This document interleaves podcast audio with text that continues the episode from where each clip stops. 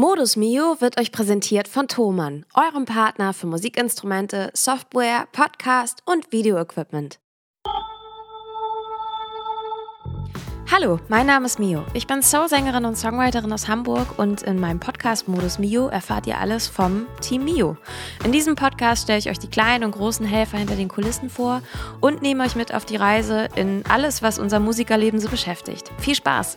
Liebe Leute, herzlich willkommen zu einer neuen Folge Modus Mio. Ich sag's wie es ist, ich bin ehrlich an dieser Stelle. Ich bin hier gerade nur am Kramplan und komme nicht von der Stelle. Joscha, kennst du solche Tage? Ja, moin erstmal auch von meiner, von meiner Seite.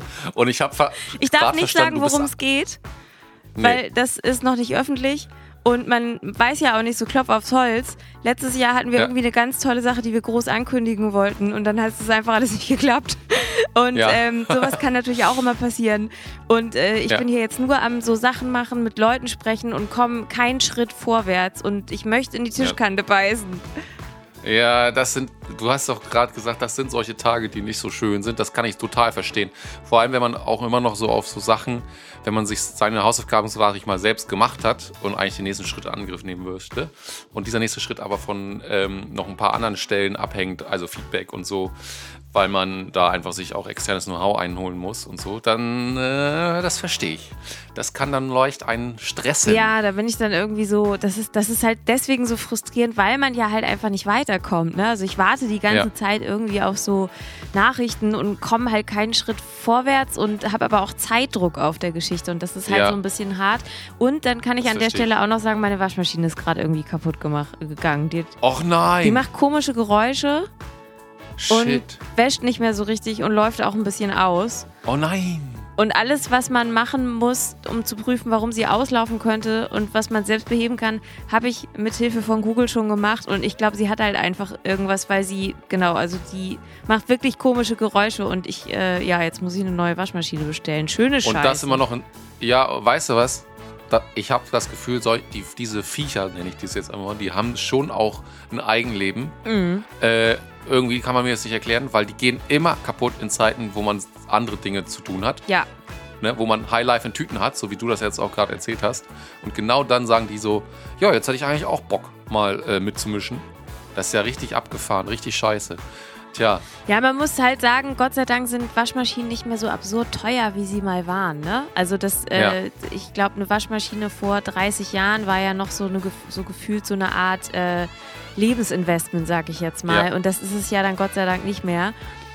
Urlaubs, äh, Urlaubsersatz. Aber es ist halt trotzdem nicht so billig und es, es nervt ja. halt einfach. Ne? Also der ganze Kram Total. drumherum ist halt einfach super ätzend. Ja. Äh, nee, das oh, heißt, da werde ich mich auch jetzt gleich nochmal drum kümmern müssen, dass da halt irgendwie in den nächsten ja. paar Tagen da irgendwas nachkommt, was dann auch direkt eingebaut wird. Mhm. Ja. Und ansonsten sind wir, also für die Leute, die halbwegs neu sind, weil es gehören, kommen ja immer neue Leute dazu. Ihr seid mittendrin in all dem, was uns als MusikerInnen im Arbeitsalltag als Selbstständige beschäftigt. ja. was wir so machen. Genau. Auf dem Weg äh, zur Bühne quasi äh, und manchmal auch darüber ja. hinaus. Und äh, wir haben eigentlich heute wieder zwei schöne Themen. Ich habe hier gar keine dicken News aus unserer Seite, weil ich auch noch nicht richtig was dazu sagen darf. Ich hoffe, das darf ich aber bald. Und dann habe ich richtig schöne News yes. für euch. Richtig. Ähm, ja. Aber bis dahin haben wir zwei eigentlich schöne Themen, die Joscha mitgebracht hat. Das eine ist, wir haben letzte Woche, da müsst ihr unbedingt mal reinhören, auch wie viele andere über das Thema Rammstein sinniert. Und ja. ohne hier viel vorwegzunehmen, äh, sind Joscha und ich und überhaupt die Band Mio alle der Ansicht, glaubt den Opfern und hört ihnen ja. zu. Und da ist jetzt so viel geredet worden und so viel auch äh, ans Tageslicht gekommen, das wird schlicht unwahrscheinlich, dass da alles nichts dran ist. Und ja. nur weil irgendwas eventuell nicht strafbar ist, also wie jungen 20-Jährigen ganz gezielt irgendwie ganz viel Schnaps zu geben oder sonstiges, damit sie irgendwie nicht mehr handlungsfähig sind, heißt das nicht, dass das gesellschaftlich okay ist. Ähm, Richtig. Damit haben wir das hier abgeschlossen, also hört da nochmal rein. Aber zum ja. Thema äh, Awareness hat Joscha was zu erzählen, denn du warst am Wochenende auf dem geliebten Ape Jazz Festival. Ja, das ist so grundsätzlich eine gute Sache. Das war auch super, super coole Stimmung. Ich meine, die Leute, das hat man gemerkt, hatten auch wieder nach dieser ganzen Corona-Geschichte richtig Bock auf ähm, Live-Musik, eben in diesem Fall auch Jazz, im Jazz-Kontext natürlich. Und hatten natürlich jetzt auch mega Glück mit dem, mit dem Wetter, das muss man ja natürlich sagen. Also, ähm, während es natürlich andernorts in Deutschland gerade nicht so cool ist mit dem starken Wind, weil die ganzen Waldbrände, die es ja leider in, über die Republik verteilt gibt, äh, weiter angefacht werden, ist das, war das in Hamburger Kontext sehr angenehm. ähm, ich glaube auch teilweise für die auftretenden Musiker. Ähm, genau, wir waren äh, zwei Tage hintereinander auf dem Elbjazz, weil das ja im Grunde, äh, zur Einordnung auch im Grunde vor unserer Haustür liegt. Ne? Also das ist ja auf dem Blum- und Voss-Gelände. Ähm, das weiß jeder ja, wo das liegt. Auf der anderen Seite des Hafens quasi, wenn man aus der Stadt rausguckt. Und äh, nicht weit entfernt davon liegt quasi Wilhelmsburg. Und wir sind da immer schön mit dem Rad hingeradelt und äh, das war eine total schöne Stimmung und hatten an zwei Tagen total gute Konzerte. Unter anderem am Freitagabend auch mit dem Headliner Meute, der ja. Ähm, die machen, auch machen so Bläsertechno, kann man sagen, ne? Ja, Bläsertechno. Und das, die habe ich auch zum ersten Mal live gesehen. Im Grunde sind da ja auch Kollegen von uns, ähm, die teilweise auch im Mio-Kontext schon arra ganze Arrangements, also zumindest Bläser-Arrangements geschrieben haben und so weiter. Also richtig cool. Ähm, und wir hatten es da auch richtig schön, aber sowohl Sarah als auch mir ist aufgefallen, dass es ein Thema gibt, darauf wolltest du jetzt auch hinaus in einer Anmoderation, wo wir leider immer mal wieder drüber reden müssen und das ist Awareness von Front Women sozusagen, also Frauenbands, die auch auf den Hauptbühnen spielen. Also genau, du meintest, da waren nicht so viele Frauen, ne? Zu wenige. Nee, es, also es gab schon auch ähm, ähm, Bands, die entweder durchmischt waren, also Männer und Frauen auf der Bühne und so, und auch Frontfrauen. Aber äh, was uns total ausgefallen ist, es gibt sozusagen ja eine Hauptbühne auf diesem Gelände und die war sehr männerdominierend. Also die ähm, es gab noch eine Performance, Artist-Performance. Diesmal war die Elbphilharmonie auch mit drin, sozusagen. Die konnte man dazu buchen als äh, Elbjazz-Package sozusagen. Und da gab es auch ähm, zwei, glaube ich, zwei, über die zwei Tage verteilt, zwei, ähm, ja, wo wirklich die Künstlerin, um die es ging, auch eine Frau war. Aber ansonsten auch da äh, sehr männerdominierend. Und ähm, eben auf dieser Hauptbühne im Blom- und Voss-Gelände waren es eigentlich auf beiden, an beiden Tagen nur eine Frau hat gespielt, genau. Als das ist jetzt irgendwie nicht so viel, ne? Nee, äh, genau. Und ansonsten eben gab es auch sowas wie Young Talents Bühnen. Aber wer war und, die Frau? Ähm, war das, ähm, war das Cherise? Cherise war das. Ja. Ähm, und die habe ich nämlich genau. auf dem, als Support von Jamie Cullum gesehen und die war toll. Die war da nur alleine, ohne Band. Ja. Und ähm, ich hätte mir das gerne mal mit Band angeguckt, weil sie hat es schon angedeutet, wie cool das, glaube ich, sein muss, was sie da mit Band macht. Ja. Ähm, Genau, und ich. Moment, und ich, äh, genau, und dann gab es noch eine andere Bühne, ähm, also mehrere Bühnen auf diesem Blum- und Voss-Gelände, und das ist nämlich einmal Helgen. Und da hat dann zum Beispiel auch unter anderem äh, Lisa Wolf gespielt, die wir auch kennen, eine, ähm, auch ausge, also preisgekrönte, so wollte ich sagen, preisgekrönte ähm, Jazzbassistin aus Hamburg. Super coole äh, Frau. Ähm, die aber auch umgeben war von drei Männern in ihrem Quartett. Wobei man da ja mal sagen muss, gut, dann, das hat sie sich wahrscheinlich dann auch, man muss ja auch nicht alles bewerten, das hat sich dann einfach wahrscheinlich so ergeben, mit wem man Musik macht. Ähm, und eben auf, am Helgen auch, das war, das muss ich deswegen auch erwähnen, diese Bühne, weil da hat nämlich unser lieber Toningenieur Kai, liebe Grüße an dieser Stelle, Hallo.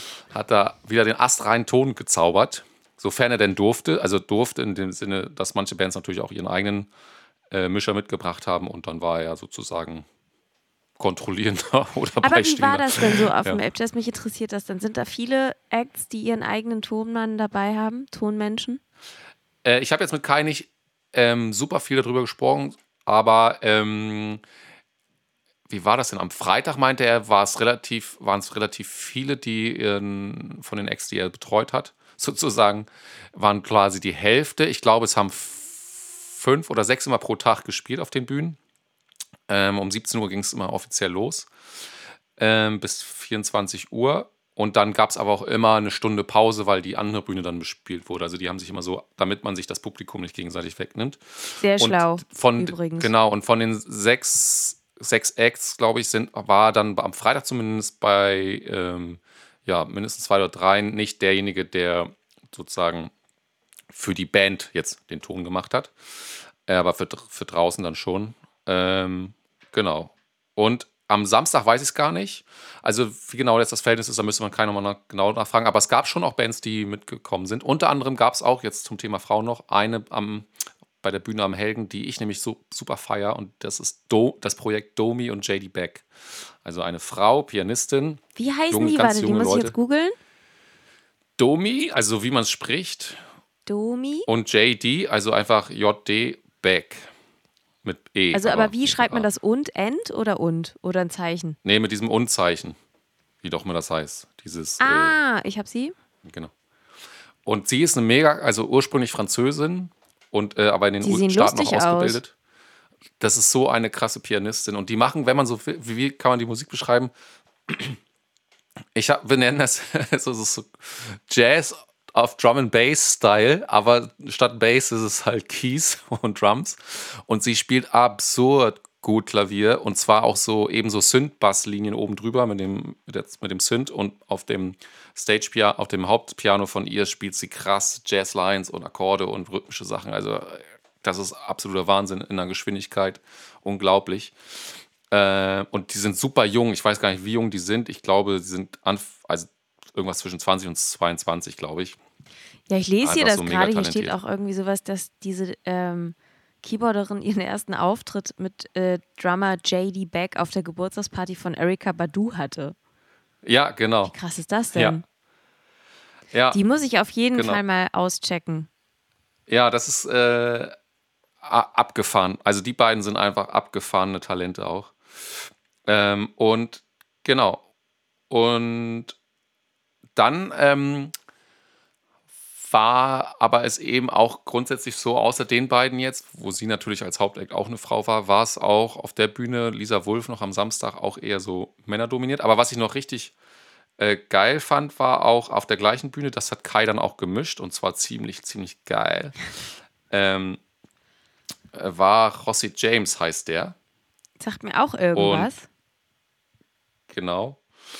Und äh, der macht nämlich so, weil du Erika Badu gesagt hast, der äh, kam mit ganzer Band und ähm, der macht eben so Tribute-Sachen äh, Tribute quasi. Eben auch Erika Badu-Style.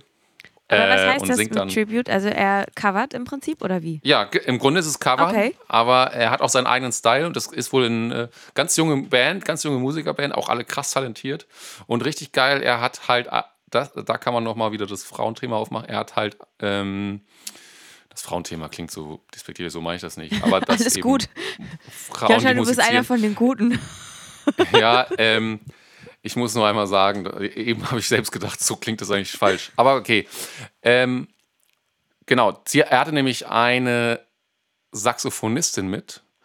Ähm, ich weiß nicht, ob aus Kostengründen die zweite Trompeterin, denn er ähm, vielleicht zu Hause gelassen hat. Keine Ahnung, wie die Garagen um Elbschiss sind.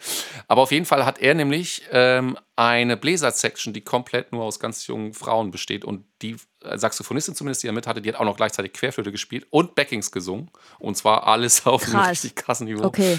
Und das war so geil. Also, und die, die hatte in dem jungen Alter schon so kreative und weise Soli quasi gespielt. Also wie die, die so klangen, als hätte sie schon 100 Jahre quasi Lebenserfahrung und den und den Jazz quasi und, und, und RB und so und Soul alles quasi mit, miterlebt. Das war so crazy. Ähm, also kein, weißt du, so Gedudel, so Hochschulgedudel oder sowas, was man ja manchmal noch so hat am Anfang, sondern richtig, richtig crazy. Ich habe jetzt gerade gelesen, Band also weil ich halt, ich hänge noch bei diesen Domi und JD Beck, weil die irgendwie so ein bisschen lustig so. aussehen. So, äh, und habe jetzt gerade ja. zum Beispiel, äh, ich, ich fühle mich an solchen Momenten immer alt, ne, aber man muss auch denken, okay, es ist jetzt 2023, aber die Keyboarderin ist 2000 geboren. Ja. Das, ist, das liest sich immer so komisch. ja. Oh. Ja, also, falls ihr euch gefragt habt, welche Altersklasse hier dieser Podcast ist, ist es Millennials. ja, genau. Es ist, wir, genau. wir versuchen von der Gen Z zu lernen, aber wir fremdeln ja. manchmal auch noch damit und wir fühlen uns wirklich immer ein bisschen wie Dinosaurier, wenn wir merken, dass jemand, der 2000 geboren ist, mittlerweile einfach erwachsen ist und rauchen und trinken ja. darf und solche Sachen. Ja, genau. Krass. Okay. Und auch nochmal zur Bestätigung, ich habe es auch gerade nochmal aus Sicherheitsgründen nachgeguckt, ähm, das Programm, das ist die Cecile, von der du gesprochen hast. McLaurin Sol Solvent, ne? Heißt sie noch mit vollständigen Namen. Die, das war eine, genau die Frau, die auf der Hauptbühne auch gespielt hat. Krass, ähm, krass, krass. Genau. Aber also du Und- sagst aber ansonsten waren da eigentlich gar nicht so viele Frauen. Nee, es gab, also ähm, sie waren verteilt und sie, also was mich schon ein bisschen ähm, dann wieder, ja, gnädig gestimmt, klingt auch schon wieder so doof. Also was ich dann schon wieder ganz gut fand als Impuls, auch, es gab so eine Bühne zum Beispiel von der HFMT, die Newcomer-Bands, die wurden auch gefeatured. Und die jungen Bands, also eben auch in dem Alter, das du eben angesprochen hast, die quasi dann vielleicht in den nächsten Jahren auch die Hauptbühnen bespielen, die sind total von sich aus irgendwie total heterogen durchmischt, also heterogen durchmischt, also Männer und Frauen ähm, und eben auch manchmal mit größerem Frauenanteil. Auch als, das wollte ich eben auch nochmal sagen, nicht nur Frontfrauen, darum geht es ja manchmal auch nicht, sondern äh, was auch musizierende Instrumentalistinnen sozusagen auch durchmischt. Und das heißt sozusagen die Generation da, die einfach jetzt zusammen Musik macht, da sind auch, äh, werden in den nächsten Jahren, wenn die dann die Jazz-Acts werden, die auf die Hauptbühnen kommen, dann ist es auf jeden Fall sehr vielfältig. Das kann man schon mal für die Zukunft sagen. Aber im Moment hält man sich auch sozusagen noch so an den, ja, äh, hatte ich manchmal den Eindruck, auch so ein bisschen an den Klassikern fest, die sich halt gut verkaufen. Ja, so. Jazz hat halt auch Ähm, gerne noch was. Ähm, liebe Grüße übrigens an einen, äh, ich sage ich sag jetzt einfach mal, das sind Podcast-Kollegen, weil die kommen auch aus Hamburg. Ähm, Ah. an den Lambert Klamra Jazz Podcast. Ja, Da, also da, ich bin Fan, ich höre das sehr gerne. Ja. Äh, und da wird sehr viel über Jazz gesprochen. Und ich muss Ja. sagen, dadurch, dass ich in dem Bereich ja also mäßig bis super schlecht gebildet bin, obwohl ich teilweise auf Jazzfestivals spiele und mich regelmäßig frage, wie das passieren kann, ähm, lerne ich da eine ganze Menge. Und ähm, genau, also ich habe das Gefühl, dass Jazz ja immer noch so etwas altherrenhaftes, Zitat, Onkeliges hat. Und ähm, Ja. Eigentlich der sehr junge Jazz ganz schön wild ist. Also so wie man sagen würde, Jazz ja, eigentlich sein soll. Jazz ist ja eigentlich auch eine ganz schön wilde Musikrichtung. Und wenn ich mir jetzt so Richtig. was wie äh, Domi und JD Beck angucke, dann finde ich allein, dass die schon einen super lustigen Style haben und aussehen Ja. wie, ja, eigentlich auch so ein bisschen wie, wie Puppen. Also die haben so, Pla so, so einen Plastik-Style, wenn ich mir die Fotos hier so Ja. angucke. Ist richtig lustig. Also so, fast so ein bisschen Harajuku-Girl-mäßig von, von Gwen Stefani, so Japan-mäßig. Total. Und witzig, dass du sagst, ich muss dir kurz was zeigen. Ich hoffe, das geht durch die. Äh ich hoffe, das geht durch die äh, durchs Streaming. Äh, denn die hatte, Domi hatte eine Jacke an, oder so eine Baseballjacke im Grunde, von der ich sagen würde, die will ich auf jeden Fall auch haben. Die hatte nämlich, äh, das ist so geil gewesen, so ein richtig gutes, jetzt lädt das natürlich nicht, Vorführeffekt, egal. Äh, also dann beschreibe ich es einfach. So eine richtig geile, ich zeige das später dann, müssen wir jetzt nicht hier aus Zeitgründen nicht machen, ähm, lange Base, so Baseballjackenartige, ge- in prallem Gelb und dann mit den M&M-Figuren drauf, weißt du, von den M&Ms über das ganze Ding. Und das ist so geil gewesen, habe ich, hab ich zu Sarah so gesagt, ich stand da so, ich habe gesagt, Musik ist geil, Style ist geil, ich brauche diese Jacke, wie kommt man da ran? so Vintage-mäßig auch. Äh, nee, also da hast du komplett recht, also witzig, da wollte ich nur einhaken, weil du es gerade selber gesagt hast. Ähm, die sehen, die, die, genau, die fallen auf. Ja, ja, es ist halt alles so, was nicht Ja. Jazz ist, sozusagen, was halt auf eher onkeligen Altherrenfestivals in Deutschland Ja. sonst stattfinden würde. Ne? Also es ist halt sehr viel Richtig, moderner. Und ähm, genau, ansonsten hat Jazz eher noch so ein, so ein, ja, so ein Onkel-Image gerne mal, ne? Wenn Ja, da, wenn da so, so Herren, die dann vielleicht auch ähm, so mitschnipsend an so einem Kaffeetisch da Ja. so sitzen. Ja. Ähm, Man muss noch eins genau. sagen. Ähm, es, also, das ist jetzt auch nichts gegen, gegen die Herren Nee, quasi oder Männer, gegen die, da Onkel, aufgetreten sind. Also gar nicht. Aber es äh, ist die halt, da aufgetreten Ja, sind, nein, um aber ähm, Die können das oder die ja. Sind, sondern manchmal, also genau, es hätte wahrscheinlich dem Festival gar keinen Abbruch getan, da vielleicht noch ein bisschen mehr in die andere Richtung auch äh, im Vorfeld zu, bu zu bucken. Ähm, aber äh, grundsätzlich war die Stimmung, äh, alles wurde super äh, cool aufgenommen, egal welche Bands und auch Nachwuchs und so. Man hat einfach gemerkt, nicht nur das Wetter, sondern auch, glaube ich, die letzten Jahre, die, die wir jetzt nicht hier groß wiederholen müssen, wovon die geprägt waren. Das weiß, glaube ich, hoffentlich noch jeder. Ähm, das hat einfach dazu geführt, dass die Stimmung so enorm äh, auch freundlich war. Ähm, und ähm, es war auch so, auch die Jungen ähm, Sachen, die eher so, wo man jetzt denken könnte, ne, weil Thema Jazz-Onkels und so, ist eher für die jüngeren Generationen, die wurden auch von den alteingesessenen äh, Jazzhasen sozusagen so abgefeiert. Ähm, heute zum Beispiel ist ja vielleicht, würde man so denken, eher so ein Ding, wo junge Leute dance und so. Die haben einfach bis zum Schluss, haben eben auch die Leute, die sich, weiß ich nicht, das Martin Tingwald Trio angeguckt haben, da mit vor der Bühne abgehangen und gedanced und so. Das war richtig cool.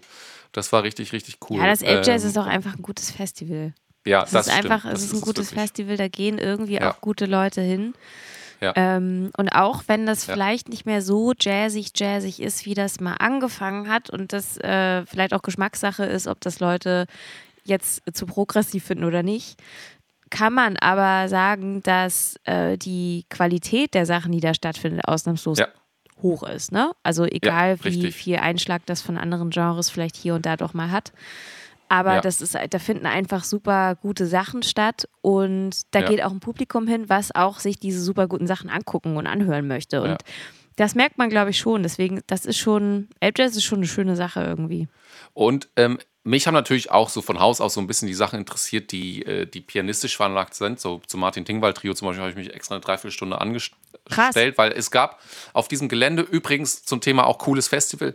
Äh, klar, Elbphilharmonie auf der anderen Seite der Stadt und auch die St. Äh, Katharinenkirche zum Beispiel, die waren ähm, auch mit inbegriffen. Und da wollte ich eben noch einhaken zum Thema coole Jazzleute auch, obwohl, äh, was heißt obwohl, coole männliche Jazzleute, Punkt, haben nämlich da hat nämlich unser lieber Kollege, den ich leider nicht sehen konnte, aus organisatorischen Gründen, Lutz Krajewski auch gespielt. Ah. In der St. Katharinen war der dran, aber ich habe es leider, äh, wie gesagt, aus äh, rüberfahren und wieder zurück ähm, mit anderen Acts nicht geschafft. Äh, das sind dann manchmal die Wege, ne? Dann, also, obwohl das durch den alten L-Tunnel haben voll viele, die äh, extern aus das besucht haben, das Festival auch total gefeiert. Es ist einfach auch so ein bisschen das Drumherum. Ähm, und damit äh, inkludiert waren auch die Fernfahren, Fahrten zum Beispiel, wenn er auf die andere Seite will, zur Elbphilharmonie. Und das natürlich insgesamt gesehen ist das schon so ein bisschen ähm, ein outstanding Factor so, also ähm, was, was dieses Festival angeht. Und dieses, diese Blom- und Voss-Geschichte, dieses Gelände ist auch einfach mega geil. Da stehen dann einfach drei wirklich gute Bühnen auch. Und aber eben auch diese Schiffsbauhalle, darauf wollte ich auch hinaus. Und da hat eben Martin Tingwall, einer der Pianisten, die ich zum Beispiel auch super cool finde, der so ein bisschen den EST-Style weitergeführt hat, aber. Was ist der EST-Style? Also Esbjörn Svensson so, Trio, okay. ne? also der, der, ja, aber auch seinen eigenen, natürlich seinen ganz eigenen, also der versucht jetzt nicht irgendwen nachzumachen, das würde er sich selbst auch nie aus Respekt, glaube ich, äh, anmaßen. Und er ist halt einfach Martin Tingwald, Punkt. Äh, in seinem Trio, aber so die Musik geht, hat so, so, ähm, so Einflüsse auf jeden Fall davon. Ähm, und dafür, weil eben eine Halle begrenzt ist im Vergleich zu, zu einer Außenbühne, das kann man sich vielleicht auch vorstellen, ähm, haben da Leute dann, eine, wie ich, eine Dreiviertelstunde vor das Konzert überhaupt anfing, waren die schon in der Halle drin. Ähm, und dann kamen manche Leute eben auch irgendwann nicht mehr rein. Und das war dann so dafür vielleicht äh, ein bisschen schade, aber grundsätzlich war die ganze Atmosphäre äh, trotz, trotzdem freundlich und äh, waren jetzt keine mega sauer, zumindest hatte ich nicht den Eindruck. Und es war super schöne Stimmung über die zwei Tage. Also es geht auch nur über zwei Tage, das Festival. Also was heißt nur, aber genau, Freitag, Samstag und dann ist die ganze Sause schon wieder vorbei. Ja, ja reicht auch. Also ich finde ja, ja. Äh, ich, man muss ja jetzt auch nicht jedes Event wie eine Kuh bis zum Erbrechen melken, ne? Also nee, ich, finde nee. halt auch zwei gute Tage mit einem vernünftigen Programm ja. langt doch auch. Mm, ich finde halt schön, dass das auf diesem Gelände noch stattfindet und dass das, ja, man muss Total. ja eigentlich fast hoffen, dass es halt nicht krasser wächst, ne? Also da, damit Leute ja. sich eben alles angucken können, was sie sich angucken möchten. Richtig, ja. Und ähm, äh, ich sage ja. jetzt mal was sehr philosophisches. Es ist ja im Kapitalismus, es kann ja nicht alles immer weiter wachsen. Ne? Also vielleicht läuft eine Sache gut und ähm, ja. die läuft auch super, aber man muss dann nicht noch mehr draus machen oder versuchen, das so auszupressen und so weiter. Ja. Und dann ist das doch auch schön. Kann man, ja. kann man doch auch mal und so stehen lassen. Richtig, total. Und vielleicht noch einen letzten Punkt. Ich glaube, das ist auch eine gute Überleitung zum Thema, dass du dann das zweite Thema, glaube ich, was yes. du aufmachen willst. Ähm, weil die Karten für zwei Tage haben jetzt mal ganz offen gesprochen 139 Euro gekostet. Äh, und da dachte ich am Anfang erst, ui, das ist aber viel. Und hinterher habe ich so gedacht, nee, ich war an jedem Tag für mindestens ähm, auf mindestens vier Konzerten quasi wo ich, wenn ich die Künstler einzeln, und das würde ich, würde ich auch ganz total ganz gerne machen, auch wenn die einzeln auch mal in Hamburg sind, auch äh, auf deren eigenen Konzerte gehen, dann hätte das im Durchschnitt mindestens 30 Euro gekostet, was auch gerechtfertigt ist, weil das Niveau einfach so krass ist von denen. Äh, und dann wäre ich pro Tag eben bei 120 Euro rausgekommen. Also auf zwei Tage gerechnet eigentlich 240. Und dafür, ähm, ich glaube, viel mehr hätte man als wir jetzt auch nicht sozusagen tauschen können und mitnehmen können. Ähm, manchmal ist es auch so, das hat dieses, diese, diese, dieses Festival oder diese Art des Festivals, dass dann eben jeder Act spielt eine Stunde und dann ist auf der nächsten Bühne schon wieder was. Und wenn man da rechtzeitig hin will, verlässt man manchmal den einen Akt nach, drei, äh, nach einer Dreiviertelstunde und da ist der noch ja gar nicht fertig. Also das heißt, zu einem normalen Konzert könnte man auch sagen, die Fluktuation ist fast ein bisschen fies für die KünstlerInnen, aber die sind ja alle drauf eingestellt und wissen das auch. Und das tut auch der Performance keinen Abbruch, aber so ist das ein bisschen auch, muss man auch ein bisschen in diesem Kontext ähm, das sagen. Und ähm, deswegen muss ich sagen, am Ende für das, was eben, wie du auch angesprochen hast, vom musikalischen Niveau für den Preis geboten wurde, also ähm, habe ich mich selbst widerlegt in meinem, bevor das Festival losging, wo ich so dachte, oh, investiere ich das jetzt für zwei Tage, weil ich würde es jedes Mal wieder machen. Es ist einfach ein richtig cooles Festival. Aber, und jetzt kommt das große Aber und die Überleitung zu dir, da sind wir bei einem Thema, das ist nicht überall so, dass man sowohl im Vorfeld denkt, das ist aber viel und im hinterher denkt, es war viel zu viel. Nämlich, bei welchem Thema sind wir da? Äh, ja, wir haben uns, also ich habe mir zumindest den aktuellen Böhmermann-Beitrag angeguckt. Der ja. nimmt sich ja immer bestimmte Themen vor und macht da so eine investigative Recherche draus. Ja. Und ich glaube, man kann das Konzept super finden oder auch nicht oder sich die Frage stellen, ob man das dann wirklich jede Woche braucht und ob man jede Woche irgendwas enthüllen kann. Aber man muss ja. schon zugeben, er hat schon regelmäßig ganz schön spannende Themen, wo man sich dann auch ja. denkt, so krass, hätte ich ja gar nicht gedacht. Und mhm. dieses Mal haben sie sich das große Thema Eventim vorgenommen und ähm, vor allem diese Ticketverkaufsdienstleister, die dann irgendwelche Gebühren über irgendwas raufschlagen und so weiter und so fort. Und ähm, was soll man dann sagen? Also ich glaube, um es grob zusammenzufassen, kann man sagen, dass Eventim eigentlich einen beispiellosen Erfolgsweg hinter sich gebracht hat als Online-Marktplatz, wo dann halt die Veranstalter und äh, Clubs ihre Veranstaltungen reinstellen, wo man die Tickets kaufen kann.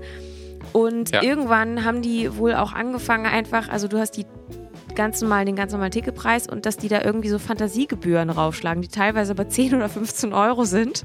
Also wirklich auch hoch. Ja. Also ein Ticket, was dann 25 Euro kostet, kostet dann auf einmal irgendwie 35. Das ist ja halt auch irgendwie schon ein Ding. Ja. Ähm, Crazy. Und man kann halt auch so festhalten, dass Eventim über die Jahre hinweg eine so große Marktmacht aufgebaut hat, dass die in Teilen Booking-Agenturen besitzen oder Veranstaltungsagenturen oder zumindest Anteile daran haben.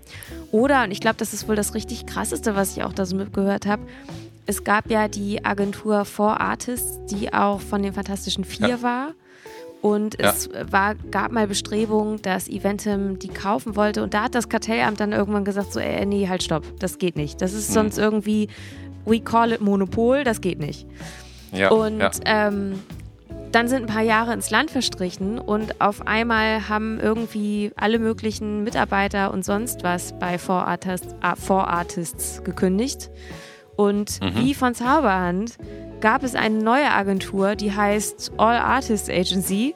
Da arbeiten jetzt die Leute, da sind Teilen auch die Künstler, die da waren. Und äh, ja, die gehört irgendwie auch zu Eventim. Also Ach, da hat nein. sich Smudo wohl in ähm, einem Bericht von der ARD-Doku Dirty Little Secrets äh, zu geäußert, ja. was ich schon richtig krass fand. Und ja. ähm, ach, da gibt es noch wilde Querverweise zu, wer wie viel irgendwelche Corona-Gebühren da äh, oder Corona-Hilfen sich da abgezockt hat. Dass zum Beispiel mhm. es auch so war, wenn du dir ein Ticket gekauft hast und das Konzert ist ausgefallen, Corona-bedingt, dann hast du die Ticketgebühren nicht wiedergekriegt. Du hast zwar den Ticketpreis, aber Eventim sagt, naja, wir haben ja diese Dienstleistung erfolgreich angeboten, die Ticketgebühren behalten wir einfach.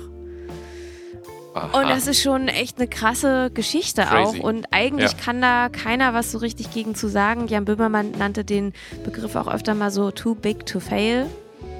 Mhm. Mm, und ich habe mich sehr daran erinnert gefühlt, wie das ja eigentlich in den USA mit Live Nation und Ticketmaster ist. Ja. Da gibt es ja auch regelmäßig mal irgendwelche Anhörungen, dass auch Künstler sagen, okay, ähm, wir reden die ganze Zeit mit dem Ticketdienstleister, der gleichzeitig aber auch unsere Booking-Agentur ist und dem teilweise auch die Venues gehören. Also in den USA ist es ja teilweise noch, noch perverser.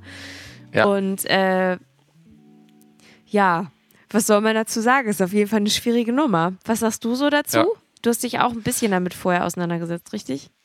Ja, äh, also tatsächlich habe ich äh, die, die äh, Sendung nicht gesehen. Äh, ich habe es sozusagen über die Socials mitbekommen und dann auch äh, ähm, teilweise Berichte darüber überflogen. Ähm, aber ich finde es schon, ähm, oder wie soll ich jetzt anfangen? Ein Punkt fand ich, als ich es gelesen habe, dachte ich, der kam mir sofort. Ähm, ich fand trotz der Corona-Krise, also das fand ich während der Corona-Krise und auch jetzt 2023, wo wir nicht mehr offiziell zum Glück von einer Corona-Krise sprechen müssen, ähm, habe ich immer gedacht, Mensch, oder manchmal dran gedacht, dass so eine ähm, Ticketagentur wie Eventim eigentlich nie in den Schlagzeilen war, dass sie große Probleme hatten, da durchzukommen und so weiter und so fort. Und dass die auch. Ähm, ich habe aber schon das Gefühl gehabt, dass die zwischendurch mal irgendwie geheult haben. Aber mit, ich würde jetzt denken, so im Nachhinein eher unberechtigt. Äh, ja, ich weiß, er ist. Ähm, also gut, dann kann ich erstmal nur von meinem Eindruck, du kannst ja, ja auch sagen, dass deiner ein anderer war. Ähm, aber ich fand so generell auch, wie schnell die am Start waren und omnipräsent bei den Festivals als äh, schon in Corona, wo es zwar mit Auflagen dann äh, die Festivals waren und Konzerte und so, aber dennoch und jetzt natürlich in 2023 sowieso, ähm, da habe ich so gedacht, wow, also äh, bei denen hat man das aber gar nicht gemerkt, dass Corona war so ungefähr. Das war jetzt so, jetzt mal ganz oberflächlich gesprochen, der erste Gedanke, äh, hier so rausgeschossen ins Mikrofon, den ich so immer mal wieder hatte zum Thema Eventim. Und als jetzt diese Jan Böhmermann-Recherche da äh, äh, aufgetaucht ist oder seine Sendung quasi äh, jetzt ins Fernsehen kam, da habe ich so gedacht, aha, siehst du, ähm, irgendwie war ja mein Impuls nicht ganz äh, unter ferner Liefen so ungefähr oder kam nicht von ungefähr. Ähm, aber ich bin jetzt nicht so wie du. Ich habe die Sendung nicht gesehen. Ich kenne die Details tatsächlich nicht, muss ich sagen. Das muss ich äh, deswegen zur Einordnung hier einmal. Ähm, aber das war so mein Gefühl zu der, als jetzt, als es über Böhmermann rauskam und retrospektiv quasi, wie ich die Corona-Jahre in Bezug auf Eventim immer mal wieder empf äh, empfunden habe oder gesehen habe. Für mich selbst, aber jetzt auch ganz subjektiv gesprochen. Ich glaube, ne? man kann halt festhalten, was das Spannende an dem Thema ist oder auch das Gefährliche, dass man eine ja. Tendenz sieht, eigentlich an ganz vielen Ecken der Musikindustrie, ja. dass einige große alles drumherum so ein bisschen platt machen und den Markt diktieren. Ne? Richtig, und das ja. ähm, ja, das sieht man jetzt eigentlich auch nicht nur in der Musikindustrie, das sieht man ja auch an anderen ähm, Teilen unserer Gesellschaft oder Wirtschaft. Ja. Und ich glaube, man lehnt sich jetzt nicht zu sehr aus dem Fenster, wenn man vorsichtig den Gedanken anstellt, dass das vielleicht nicht so gut ist. Ja. Nee. Aber in der Musik ist es dann halt, äh, genau, ist es halt eben auch so, dann konzentriert man halt den Einfluss, die Macht und das Vordiktieren ja. von irgendwelchen Konditionen auf zu wenige Player und Gatekeeper in dem Ding. Ja. Und ja, das ist halt wirklich eine Demonstration von Macht, ne? Wenn man nicht mehr irgendwas ja. sagen kann oder wenn man Angst hat, in dem Musikmarkt nicht mehr stattzufinden, weil man sich gegen gewisse Geschäftspraktiken ausspricht und es im Prinzip dafür keine wirklichen Alternativen gibt. Das ja. ist schon nicht so gut und das sieht man da ja auch. Und ähm, ich glaube, das Problem ist dann halt, wenn jetzt so ein, so ein Riesending wie Eventim die ja im Prinzip nichts anderes machen, als ja, so eine Art Online-Verkaufsplattform dahinzustellen. Mhm. Mm, und teilweise ja noch nicht mal Tickets verschicken, sondern die automatisiert kannst du ja ausdrucken, so quasi. Ja. Also ich würde jetzt mal sagen, ähm, die eigentliche Leistung des Dings hält sich doch im Vergleich zum zeitlichen Aufwand der anderen Gewerke, die an einem Konzert mitwirken, doch sehr in Grenzen. Und wenn du dann halt das Gefühl hast, dass die beispielsweise, keine Ahnung, bei einem 50-Euro-Ticket da nochmal 10 oder sonst was Euro draufpacken für, ja. Ähm, ja, für meinetwegen eine Infrastruktur, klar, die muss es geben, aber die muss man halt einmal aufsetzen. Ähm, und ansonsten aber für einen computerbasierten Vorgang, während eine Band richtig rechnen muss, ob sie mit dem Preis hinkommt, Richtig. Und damit sukzessive ja auch Tickets immer teurer werden, was du halt den Leuten so schlecht verkaufen kannst. Ja. Ähm, das, das ist schon irgendwie einfach unausgewogen. Ne? Und ich glaube, das, Ja, das, das waren so meine Gedanken dahinter. Und ich habe mich sehr erinnert gefühlt an dieses Konstrukt Live Nation, die halt Booken, Venues kaufen, große Hallen und gleichzeitig ein Ticketdienstleister auch sind und Mhm. irgendwie dreifach an verschiedenen Ecken verdienen und äh, ja immer mehr Macht ausüben können auf, auf KünstlerInnen, die dann auch Ja. immer weniger sich gegen Geschäftspraktiken wehren können, weil sie sonst einfach gar nicht stattfinden. Und ich weiß Ja. auch nicht, wie gut ich das finde, dass ähm, Eventim Booking-Agenturen kauft oder sich einkauft zumindest. Also das finde ich auch ein bisschen befremdlich. Ich würde jetzt denken, wenn die eh einen Ja. guten Ticketdienst haben, warum tut das denn Not? Also da Ja, müssen doch die. Booking-Agenturen können doch da wunderbar ihren Vorverkauf drüber laufen lassen. Warum müssen sie Ja. die Agenturen denn noch kaufen? Also das war jetzt auch für mich neu, also das, deswegen meinte ich, in den Details stecke ich nicht drin. Also das war Stichwort FKP. Ne? Also FKP ist ein bisschen, bisschen damit auch gekauft. Hat zumindest Jan Böhmermann gesagt. Ich gucke das nochmal nach. Ist ja jetzt Ja, auch keine Fake Böhmermann. Sollte es am besten nicht sein. Nee, Nee, super, das- das, das ist ist sogar richtig krass. Eventim stockt Anteile, bla bla, 2060, ähm, übernimmt Mehrheit an FKP Scorpio. Das finde ich schon auch heftig. Ja, Und auch ganz schön Das- lange, 2016. Das ist voll an mir vorbeigegangen. ja. 2016, ja. Nee, das habe ich auch nicht gewusst und das ist zu Recht, also wenn dein Bedenk äh, wenn du sagst, das finde ich bedenklich, da kann ich nur zustimmen. Also das, das ist zum Beispiel etwas, was ich auch nicht wusste, an mir auch vorbeigegangen ist. Ähm, und ähm, ich merke auch manchmal, wenn wir über diese Themen so sprechen und das so Böhmermann oder sonst wer so an die Oberfläche spült, dass ich so denke, Mensch, ich müsste mich eigentlich in meiner eigenen Branche, in der ich tätig bin, besser auskennen. Aber manchmal werden ja Sachen auch einfach ganz bewusst, ähm, also ich weiß nicht, dieses, dass wir jetzt beide sagen, ist an mir vorbeigegangen, kann vielleicht auch sein, dass wir 2016 andere Probleme hatten und das in den Medien waren und nicht mitbekommen Ja, haben. vielleicht waren wir kann da auch aber noch auch nicht sein, so, vielleicht waren wir auch noch nicht so Ja. ähm, Business, Musikbusiness-mäßig schlau gebildet, sage ich jetzt mal. Das kann sein, oder ist es auch nicht super öffentlich ausgetragen worden oder vielleicht nur einmal kurz und dann direkt wieder weggespült. So, also manchmal stecken ja auch mecha bewusste Mechanismen hinter, äh, das medial zu steuern. Ähm, das sehen wir in anderen Kausas auch. Ähm, ja, krass. Und ähm, eine Sache hatte ich noch so mitbekommen, das ist jetzt eine Frage an dich, weil du das vielleicht durch den Böhmermann-Beitrag besser weißt. Ähm, ich hatte es nur so gelesen, aber vielleicht habe ich es auch falsch gelesen, dann berichtige mich gerne, dass, also ganz oft ist es ja auch, das kennt man ja, Tickets gekauft und dann werden die für das Doppelte auf eBay Kleinanzeigen wieder verkauft. Und ähm, man denkt ja immer, gut, das sind dann Privatpersonen und wer ist schon so dämlich und kauft den doppelten Preis, aber eben manchmal übersteigt äh, das Angebot die Nachfrage und dann zahlen die Leute das eben. Ich habe jetzt so mitbekommen, dass eben die Frage an dich, ob das richtig ist, dass teilweise das nicht so privat ist, dieses Geschäft auf eBay Kleinanzeigen, wie man denkt als Außenstehender, sondern dass ähm, Eventim da auch wiederum irgendwie mitverdient. Ich weiß nicht woran, ich kann es mir nicht vorstellen. Deswegen die Frage, ob ich es richtig verstanden habe. Aber das war das, was ich von dem Böhmermann-Beitrag auf den Socials. Ja, jein, das ist, noch, das ist noch fast ein bisschen arschiger. Also, Aha. Eventim hat gesagt, nicht auf, also zu einer eBay-Kleinanzeigen-Problematik weiß ich nichts. Also, ich, es gibt ja eigentlich noch so einen anderen gruseligen Dienstleister, den ich jetzt gerade auch mal gegoogelt habe, weil ich wissen will, ob unsere Tickets angeboten werden. Der heißt Viagogo.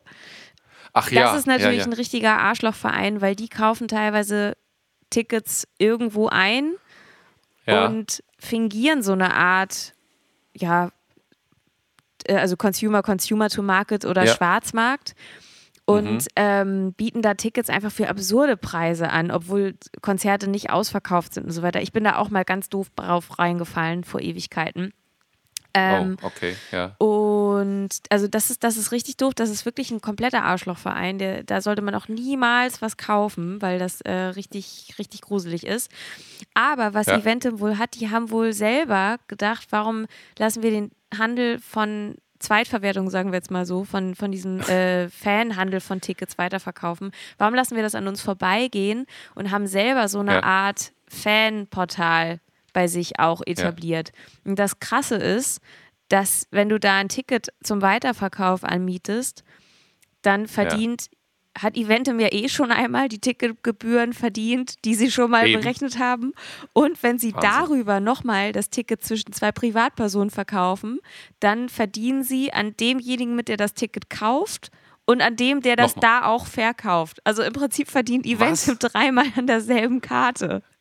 Das kann ja nicht Es ist sein. richtig krass. Okay, Es ist wirklich richtig Heftig. krass. So, warte, ich gucke hier mal. Ähm, ja. unsere Ach, Tickets, ob die bei Viva, Viagogo angeboten werden. Ich, äh, wir spielen in Ravensburg im Oktober. Gibt es da Tickets? Ich lache mich wahrscheinlich gleich tot, für welche Preise die da angeboten werden. Ja, ich hoffe nicht. Warte, doch, da sind super Tickets sind verfügbar, steht da. Äh, wir Oh, wollen zwei Tickets. Live-Recherche angeben. hier ja, im ich, mach- Ich gucke jetzt Podcast. nach. ähm, Gab's so auch oh mein nie. Gott, ist das lustig. Angeblich in Ravensburg kostet ein Ticket von uns 35 Euro, dass ich nicht lache. Äh, Und? Was kosten wir eigentlich? Weniger, warte. Ich kann aber auch noch mal Ja. auf jeden Fall gucken. Ähm, in der Musical Hall Worpswede, wie teuer wir Oh da ja. angeblich sind. Geile Location übrigens. Ja, die mögen wir sehr gerne. Mögen wir sehr gern. Da kommt ihr hin, aber da kauft ihr die Tickets bitte nicht so. So bei Viagogo Okay. kann ich jetzt auch noch mal gucken. Also ich glaube, bei Ja. Worpswede kosten unsere Tickets eigentlich 25 Euro oder so. Okay. Äh, und vielleicht bei Viagogo kostet ein Ticket irgendwie 37 Euro von uns. Also über 12 Euro mehr. Was für ein Quatsch. Nein, also macht sowas auf Ja. gar keinen Fall. Das Nee. ist halt irgendwie komplette Halsabschneiderei. Aber ich wollte einmal so hier ein Beispiel erzählen. Selbst so eine Ja, ausgesprochen unerfolgreiche Band wie wir Was? findet man da. Äh, und Ach. auch an der kann, also auch äh, mit uns versuchen die sogar noch Geld zu machen. Ist das nicht krass? Ja. Also, ich möchte mal eins sagen. Wenn wir tatsächlich diese Ticketpreise hätten, dann würde ich mich sehr, freuen. Also, wenn das auf, auf eine äh, anständige Art und Weise äh, Ja. im Ja. Verhältnis auch Band und alles abgewickelt normal sozusagen. Aber, äh, und wir sozusagen an den 37 Euro im fairen Verhältnis mit Deal, Veranstalter und so weiter, blablabla. Äh, wenn das alles gut äh, wäre, dann äh, wäre das gut für uns auch. Aber äh, wir, wir müssen hier nochmal darauf hinweisen, das kriegt alles dieser sogenannte Fake-Veranstalter, wenn man so will. Nein, eigentlich ist es ja kein Veranstalter, sondern das muss man auch nicht durcheinander bringen, halt sondern es einfach ist der ein Online-Scam, äh, finde ich, muss man so sagen. Ja, das ist halt Ja. wirklich ein Online-Beschiss. Und bei Eventim würde ich Genau. jetzt nicht so weit gehen, aber die haben schon für sich massiv ausgecheckt, wo die überall noch Geld mitverdienen können. Und man kann sich nicht so richtig gut dagegen wehren. Nicht so toll. Ja, das ist, ja, das ist eben am Ende noch die äh, beschissenste Nachricht, dass das eben alles irgendwie so ausgeklügelt ist bis ins kleinste Detail, dass es, ähm, ne, ich glaube, das war auch das, was Böhmermann ja meinte, wenn ich richtig verstanden habe, dass es nicht so richtig anfechtbar ist auf rechtliche Art und Weise. Also vielleicht vereinzelt, aber eher so kleinviehmäßig, aber den richtig, die richtig großen, krassen Sachen haben die halt so ausgeklügelt, so habe ich es jetzt verstanden, ähm, mit den Gebühren und so, dass man so sagen kann, das ist nicht direkt, oder müsste man vielleicht den Einzelfall sogar in Betracht ziehen und so, und das ist natürlich dann auch am Ende auch wieder alles ähm, sehr aufwendig, so ähm, im Auseinanderbröseln, wo man jetzt was sozusagen ankreiden kann und so. Ähm, ja, das ist schon eine, eine ausgeklügelte Masche, kann man aber schon so hinstellen. Also, ob sie jetzt anfechtbar ist, rechtlich, das ist wieder eine andere Sache. Nee, das ist es ja nicht. Also ich glaube halt auch, also nochmal um, ähm, also es ist ja ein äh, zeitunabhängiges Medium-Podcast, aber die meisten Ja. hören uns ja relativ aktuell. Aber zumindest aktuell wird ja sehr viel über das Thema Recht und Ordnung und Strafverfahren und so weiter gesprochen.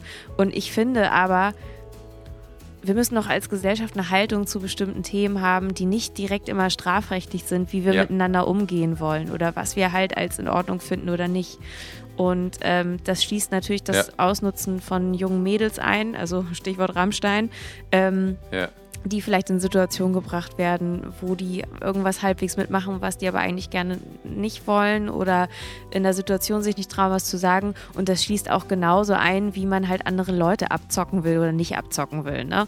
Äh, Richtig, nur weil ja. man irgendwas halbwegs darf, heißt das ja nicht, dass das okay ist. Und Nee. Mm, Ich finde halt irgendwie wie lustig, und das sage ich ja öfter mal, dass du sagen kannst, okay, als Musiker oder als Band bist du zwar direkt am Anfang der Wertschöpfung, also ohne uns Ja. muss man ja sagen, geht hier nichts.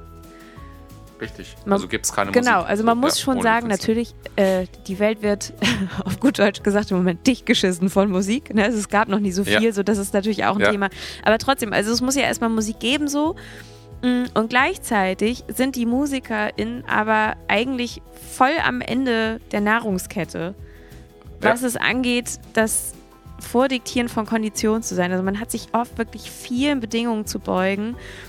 Und ähm, naja, im Prinzip dann auch teilweise Clubs oder so, ne? So die da halt auch in dem Ja. System mithängen. Ich will noch nicht mal sagen, dass die dir groß irgendwie auch eine andere Entscheidungsalternative so groß hätten. Und das ist schon Ja. irgendwie auch, das ist schon doll. Also ich habe im Moment, ich sage jetzt mal, eine Situation, wo ich sage, naja, ich muss mich mit Dingen abfinden. Aber es gibt manchmal Mhm. auch, je nachdem, wie gut man drauf ist oder welche Phase man so hat, ist das, wie Musik läuft, manchmal schon echt ein bisschen erschlagend. Ne? Und so ein, so ein Beitrag von Ja. Böhmermann macht es dann eigentlich auch nicht besser. Nee, das Wenn du dann halt auch denkst, so, Ja. okay, das ist halt auch echt schon ganz schön abgefuckt. Wo geht's denn nächste Ja. Woche weiter? Wo reden wir denn dann drüber? Ja. Mm, weil ich, also ich muss schon sagen, und äh, wir sind hier, glaube ich, irgendwie doch ein relativ lustiger Podcast und vor allem steht der Spaß am Musik ja im Vordergrund. Deswegen machen wir ja auch nur das, was wir wollen und versuchen gar nicht irgendwelchen Trends hinterher zu jagen. Aber Stimmt, ich ja. muss schon sagen, so auf Musikbusiness-Seite fehlen mir so seit zehn Jahren die guten Nachrichten. Ja, Oder? verstehe. Also Ja, können, ja. können wir mal festhalten, dass ich, ich möchte, ich möchte was Positives. Ich möchte, Ja. ich möchte bitte Streamingdienste sagen, 50 Cent pro Stream. Ja. Oder ich möchte, dass mich jemand anschreibt, sagt, Mio, wir haben irgendwie deine Musik total vergessen. Wir fanden die richtig gut, haben wir gar nicht auf dem Zettel gehabt. Wir packen sie jetzt überall in die Playlists rein. Ja. Das hätte ich gerne. Oder dass jemand auf mich Ja. zukommt und sagt, Mensch, ich habe euch live gesehen, ich bringe euch richtig groß raus und ich meine das ernst. Hier, ich habe euch 20 Konzerte gebucht und die sind alle geil bezahlt. ja. Und es sind faire Deal-Verhältnisse quasi. Ja. Und du musst dich nicht um Busfahrer kümmern, habe ich für dich schon gemacht. Also, ja. wow. nein, also ich, Also. na, und ich glaube halt eben auf einer größeren Ebene, eben- Ebene. Und wir reden ja vor allem auch über so krasse Sachen, weil Ja. halt eben so viel da drin passiert. Und ich würde fast sagen, dass die schönen Momente beim Musikmachen wirklich das Künstlerische betreffen. Ja, Das, das, das, ist halt wirklich so. Aber auf der. Musikbusiness-Seite ist jetzt, also ich finde, man muss sich schon wirklich sehr viel Mut zusprechen im Moment. Ja, das stimmt. Da hast du komplett recht. Und äh, ich stimme dir da voll zu. Also äh, die Wunschliste würde ich äh, quasi mit dir so zusammen unterschreiben und auch weiter fortführen. Da bräuchten wir einen sehr großen Tannenbaum, damit wir die Geschenke alle auspacken können. Aber wir würden uns auf jeden Fall sehr freuen. Ja, wir, ey, guck mal, Ähm, auf meiner Liste ist noch nicht mal ja. Roadie drauf oder so, ne? Den Ja, habe ich noch gar nicht aufgeführt. Ich habe übrigens parallel, weil euch das ja alle brennend interessiert, ne? Ich habe übrigens parallel natürlich. schon äh, ein bisschen geguckt, welche Waschmaschine ich mir bestelle.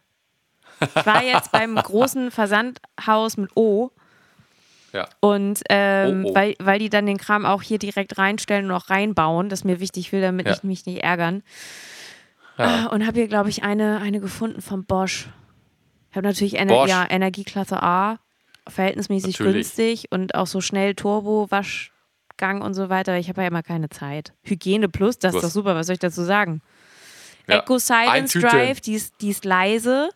Das ist auch wichtig für Sehr die gut. Katze, weil die fühlt sich auch oft gestört von lauten Geräten.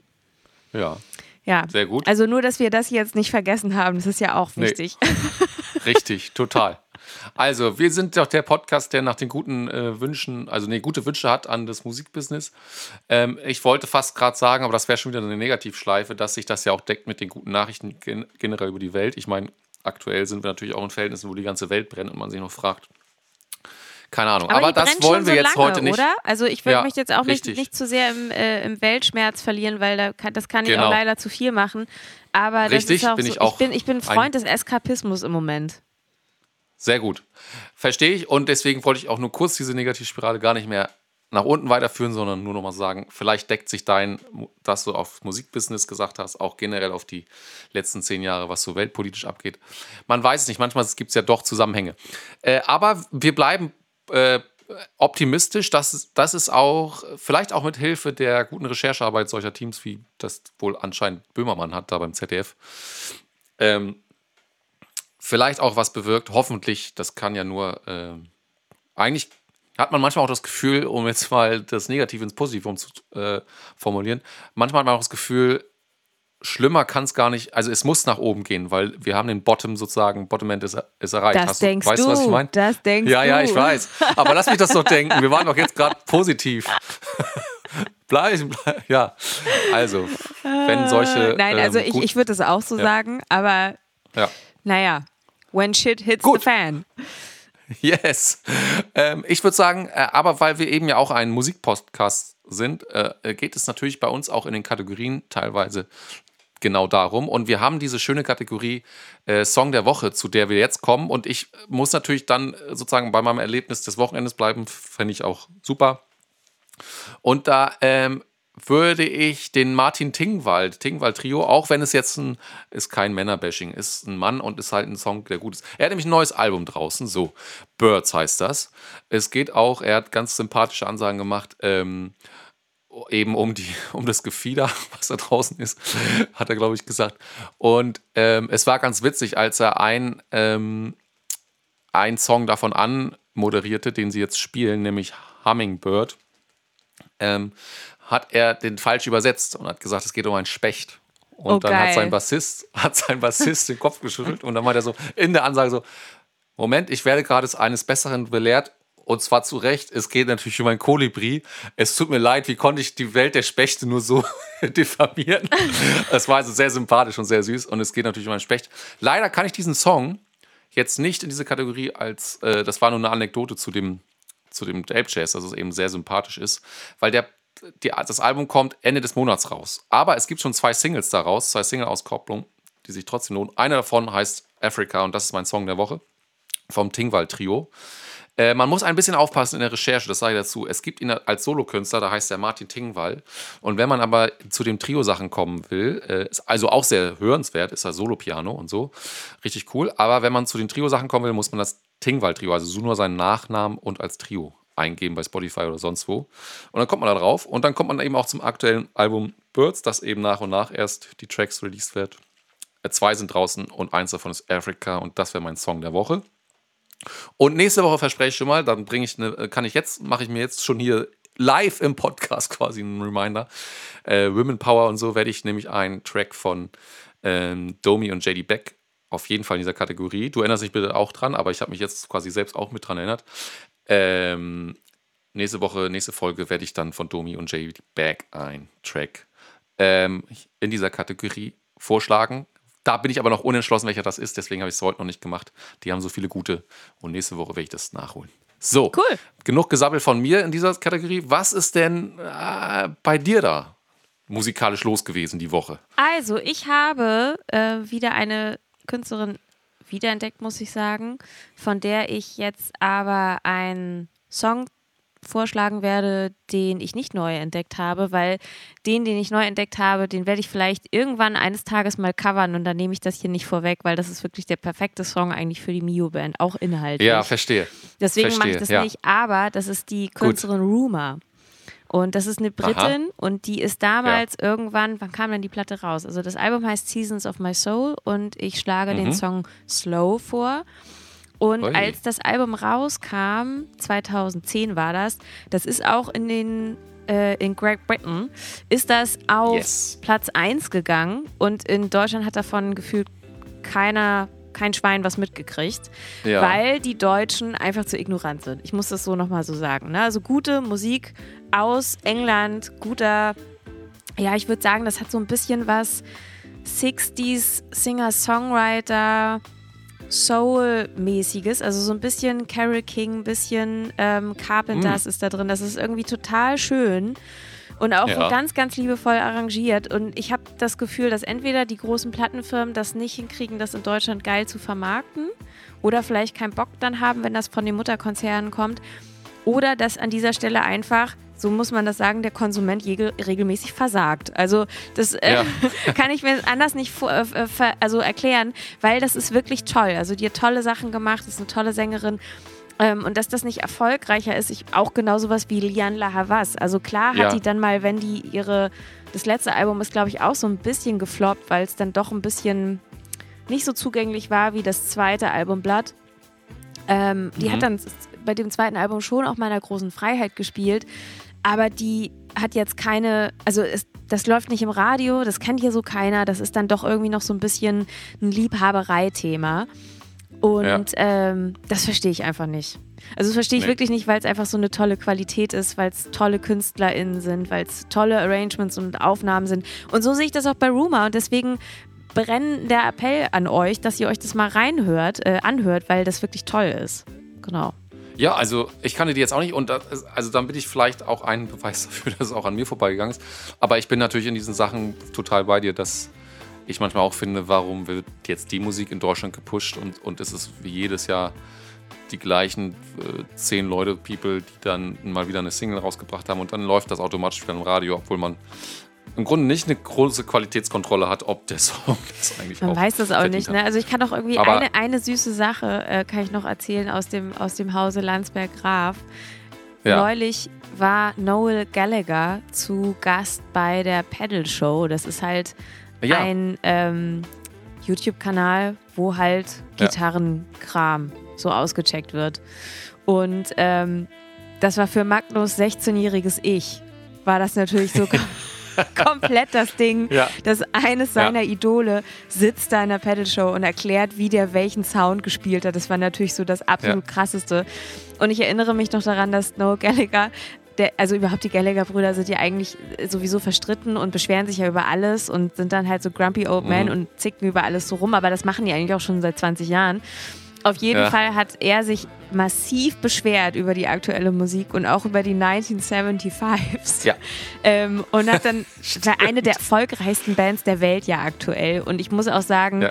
ich finde die jetzt nicht schlecht, ne? Also die haben schon grundsätzlich Ja. ihre Berechtigung, dass die da sind. Die machen halt irgendwie schöne Musik und haben so ein bisschen, ja, so Rockstar, Idol, Attitüde und das kommt dann halt auch irgendwie so an. Auf jeden Fall hat er sich massiv darüber beschwert, dass die für irgendwelche Preise nominiert wurden bei den BBC Irgendwas Awards und äh, hat die ganze Zeit rumgenervt, dass das doch kein Rock'n'Roll sei und wie kann man denn nur und so weiter. Und ähm, ja, der Ja. hat sich auch irgendwie, ich glaube, die Art von Musik, die er irgendwo gerne im Kommerz sehen möchte, die findet auch nicht so richtig statt. Das wollte ich nur noch mal sagen, weil es wirklich eine süße Geschichte war. Und Ja. dann habe ich mich natürlich auch immer über den britischen Akzent, der so hart bei ihm ist, ne? Ja. Auch noch irgendwie massiv beömmelt. Ich liebe das, wenn die Briten halt einfach so so Konsonanten auslassen. Ja. Weißt du, die sagen dann nicht bitter zu irgendwas, sondern die sagen bitter.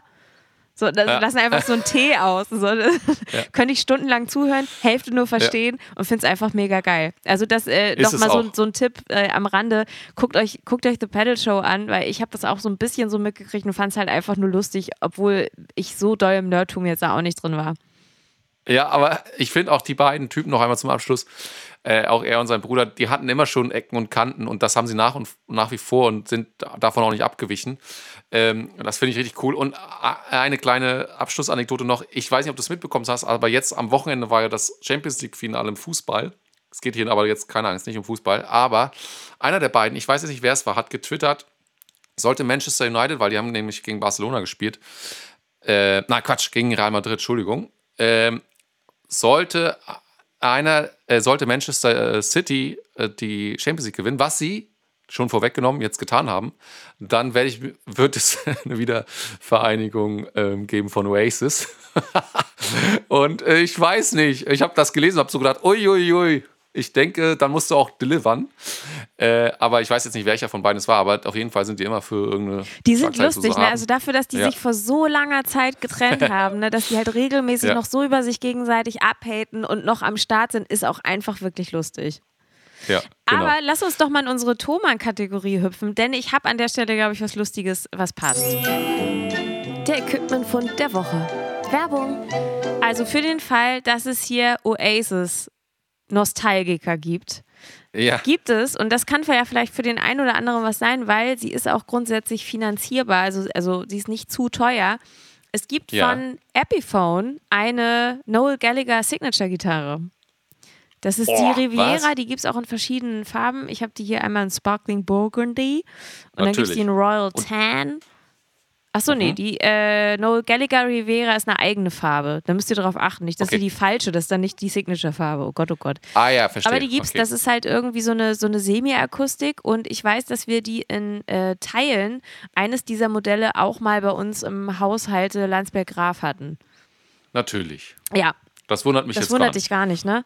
Nein, aber Nee. auf jeden Fall, äh, für den Fall, dass es noch so äh, Gallagher-Nostalgiker gibt, macht das und guckt euch auf jeden Fall das Video an, weil das ist wirklich lustig. Ich habe das zumindest am Magnus gesehen, wenn einem diese Musik irgendwas bedeutet und du siehst, wie dein Idol versucht, diesen Gitarrensound nachzubauen und der das genauso zeigt. Und bei Magnus war das war halt noch so, er hatte einen dieser Amps zu Hause und war so, nein, der hat Ach. immer den Sound damit gemacht und das wusste er nicht. Das, das war natürlich auch irgendwie ähm, herzzerreißend, ja. das so mitzusehen und das äh, geht bestimmt ja. anderen auch so. Ja, wenn wir noch bei Thomann sind, einfach nur was zum ähm, Fantasieren. Das heißt jetzt kein ernsthafter Spaß, aber vielleicht gibt es jemanden da draußen, der mir noch einen zweiten Flügel spendieren will. Das ist ja, sagen wir mal, eine ganz, das ist ein ganz, bescheid, ganz bescheidener, ganz, ganz bescheidener Wunsch. Annahme. der ist so ein großer Fan von meinem Klavierspiel ist. Der Thomann hat zum Beispiel auch richtig akustische Klaviere und Flügel im Angebot. Ernsthaft jetzt? Das wusste haben, ich gar nicht. Ja, und die haben einen super geilen Flügel von Steinway. Wow. In der Beschreibung steht zumindest, dass der aus 1900 ist. Und zwar in so einem ganz speziellen Holzton. Äh, Mas, wie heißt er jetzt genau? Das muss ich nochmal nachliefern. Irgendwas mit Markaska oder sowas. Und das ist, äh, und der kostet so ein bisschen was äh, Geld. Und ähm, das wäre schön, das habe ich nicht, äh, aber ich finde den so schön. Ich weiß auch gar nicht, wie der klingt. Vielleicht klingt der total scheiße, aber. Ah, hier sind so ein ähm, paar, die sind so irgendwie bei 50.000. Ja. Und es gibt einen, in diesem ähm, der ist A, der A-Flügel, der da sein müsste, wenn du gerade das gerade recherchierst. Ja, ich gucke gerade noch so, ich bin jetzt gerade, weil ich mich das interessiert, mit den, mit ich bin jetzt bei Bechstein. Haben die auch ein Bechstein-Klavier? Nee, die haben äh, manchmal, also Nein, das haben die, glaube ich. Nicht? Also aktuell glaube ich nicht. Aber nee. einen Schimmelflügel haben die gerade. Ja, den, den hatte ich ja mal und der war ein bisschen hart. Siehst du? Ja. Dann ist das deiner vielleicht. Nein, aber falls, äh, das ist einfach nur jetzt in dieser Kategorie ein bisschen rumgesponnen. Also, aber sowas kann man auch bei Thomann finden. Darüber haben wir noch nie gesprochen. Wir haben immer natürlich, da, nee. natürlich in dieser Kategorie danach geguckt, dass es finanzierbar ist und natürlich realisierbar für die meisten Leute, die uns zuhören. Aber wer träumen kann, weil er das finanzielle Dings auf seinem, äh, in seiner Hosentasche hat, der würde da auch, wird da auch finden. Einfach das muss man auf 24 Monate äh, finanzieren für 50 Euro im Monat. Das macht Thomas nicht, äh, aus gutem Grund. Aber auf jeden Fall, ähm, ja, das kann man da auch finden und das sollte man auch mal drüber sprechen. Also äh, auch bei Gitarren gibt es ja natürlich auch welche, die fünfstellig werden. Auch wenn ihr yes. darauf Bock habt und Bessen und so, dann werdet ihr da auch fündig. Und das sollte man vielleicht auch mal irgendwann in dieser Kategorie erwähnen, denn ähm, ja, das ist auch Thomann und von daher go for it. Und ich würde mich natürlich schon freuen, wenn ich einen Sponsor finden würde. Werbung Okay, dann geht's direkt weiter, ganz schnell, weil ich muss hier jetzt gleich noch so wilde Sachen machen. Ähm, ich, den Snack der Woche. Snack der Woche. Cool, Snack der Woche. Ich fange mal an, würde ich sagen. Ja, Letzte Woche ja, warst ja, du, ja, mach, Ist auch mach, egal, mach, wer anfängt. Auf jeden Fall, ähm, ich fange an. ist egal, wer anfängt, ich fange an. Und zwar ähm, bei diesen, Leute, bei diesen Temperaturen kann ich gar nicht anders als einfach Eiskaffee selbst gemacht. Und Hab das, damit meine ich wirklich. Siehst du? Ja.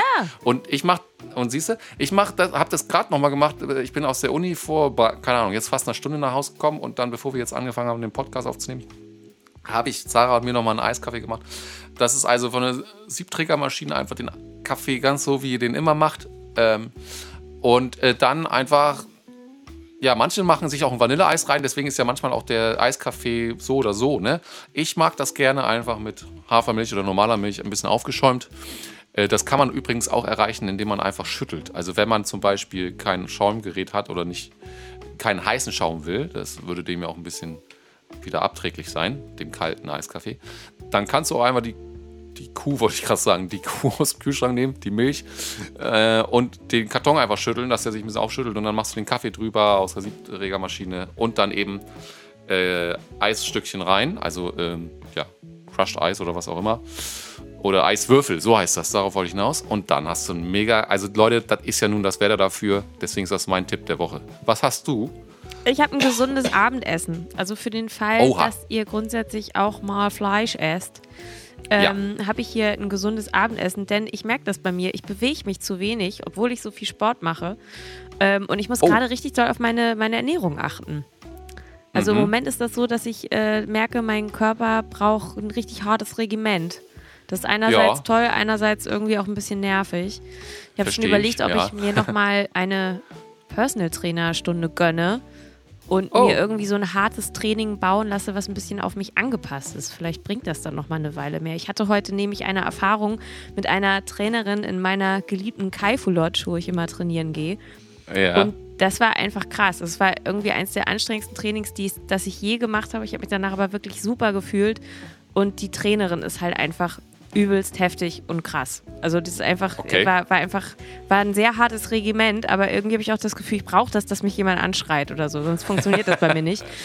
ja. Auf jeden Fall mache ich heute Abend ein äh, gesundes Abendessen. Und zwar nehme ich mir so ein bisschen Hähnchen, Stichwort Proteine. Ja. Ähm, Und ich nehme mir alles Mögliche an Gemüse, worauf man Bock hat. Das kann man entweder einfach so frisch holen und sich schnibbeln von Zucchini, Aubergine, Aubergine ähm, und Paprika, was auch immer. Oder man kann auch einfach sich so eine Tüte Tiefkühlgemüse holen, so italienische Mischung, das ist völlig egal. ja. Und dann nimmt man sich noch eine Mischung, ähm, so, so eine Packung Feta-Käse. Das packst du in eine Auflaufform, rührst das alles so durch und würzt das und das packst du dann ungefähr für eine halbe Stunde in den Ofen. oh, crazy. Das klingt aber echt gut. Das ist nicht, das ist super einfach, ja. aber das ist äh, sehr geschmacksreich, weil es halt ganz unterschiedliche Sachen hat zu schmecken. Und wenn Ja. man jetzt noch heiß drauf ist, kann man sich natürlich eine kleine Beilage wie Reis, Couscous oder eine Kartoffel oder so dazu machen. Aber allein so ist das schon wirklich sehr, sehr lecker. Das kann Mega. man gut machen. Das habe ich auch schon ein paar Mal gemacht und das, äh, das wird hier im Hause auch gut angenommen. Sehr gut. Das ist gut. Ja, das, also äh, Leute, da habt ihr wieder äh, super Tipps. Ähm, ich weiß nicht, besser kommt man, glaube ich, nicht durch die Woche kulinarisch, äh, würde ich jetzt einmal behaupten. Nein, auf gar keinen Ähm, Fall kommt ihr besser durch die. Wassereis, würde ich sonst noch sagen. Wenn gar nichts mehr geht, einfach Wassereis. So, jetzt hast du einfach, hast du noch eine Sache rausgehauen. Äh, jetzt bist du quasi für die nächsten fünf Wochen befreit. Nein. Äh, genau, das sind unsere Tipps der Woche. Und damit haben wir es im Grunde jetzt auch schon wieder. War wieder viel los, ne, bei uns. Ja, war viel los. Ähm, Inhaltlich. Äh, inhaltlich eine ganze Menge.